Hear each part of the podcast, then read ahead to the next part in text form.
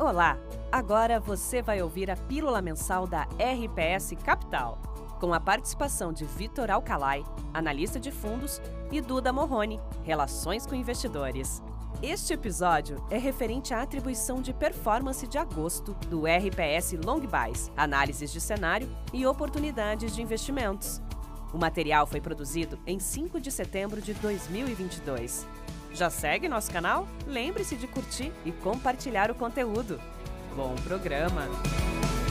Oi, pessoal, Duda da RPS Capital, mais uma vez com o Vitão, Vitor Alcalai, desculpa, responsável pelo Long que tá entregando uma performance muito positiva, a gente não cansa de falar isso, apesar dele falar que eu não posso zicar o produto, mas no mês a gente entregou uma performance de 9,3% e no ano retorno de 18,5% versus 8,7% do IPCA e o de Mabê. Vitão, fala para mim quais são os principais setores e destaques no período de agosto. Tá, tudo bem, Duda? Você acabou de zicar o vamos Tô brincando, mas vamos lá.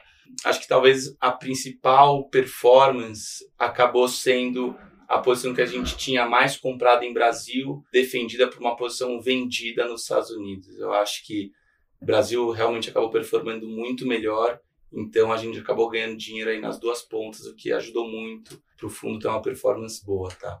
Falando um pouco de setores, eu acho que foi bem espalhado. Assim, a gente ganhou muito nas posições que a gente tinha mais comprado em empresas públicas, apostando de fato num aumento da vantagem do Bolsonaro nas pesquisas, o que de fato veio acontecendo aí ao longo do mês. Isso beneficiou bastante as posições de Petrobras e Banco do Brasil, principalmente. E a gente também acabou ganhando dinheiro nas posições de consumo, tanto consumo defensivo como consumo mais discricionário. Então, posições como Soma, Vibra e Track and Field realmente também ajudaram e contribuíram nessa performance positiva.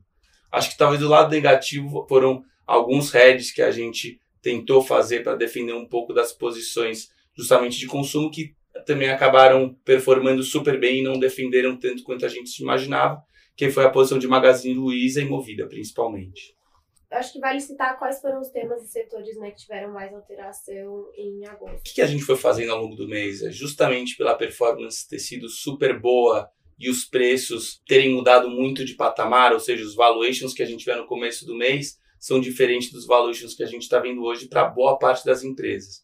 Então a gente foi basicamente reduzindo o risco, mas mantendo a cabeça como a gente tinha no começo de agosto. Ou seja, a gente ainda acha que Brasil deve é, performar melhor que os Estados Unidos, depois a gente até pode falar um pouco mais disso em outros vídeos, mas a ideia foi justamente colocando um pouco mais do lucro no bolso, reduzindo um pouco o risco e deixando a carteira um pouco mais leve para setembro.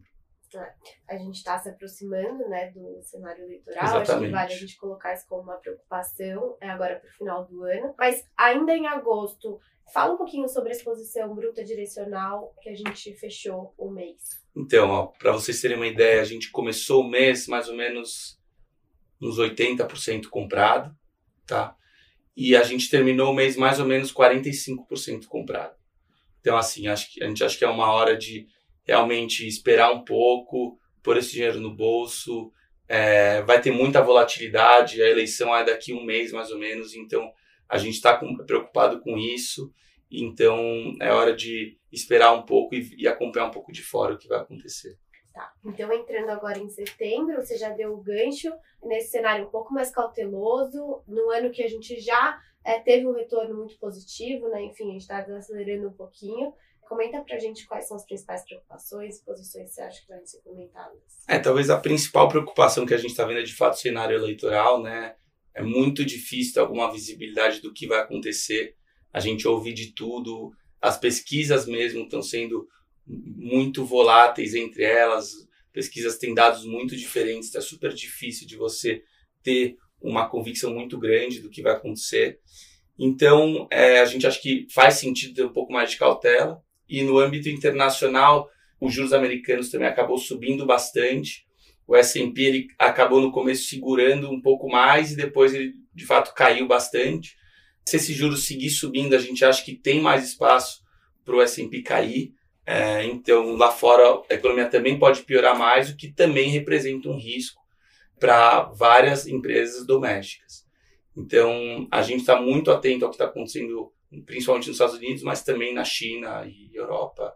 Acho que o cenário lá fora é mais preocupante do que era um mês atrás. Então, talvez isso é o que mais preocupe a gente.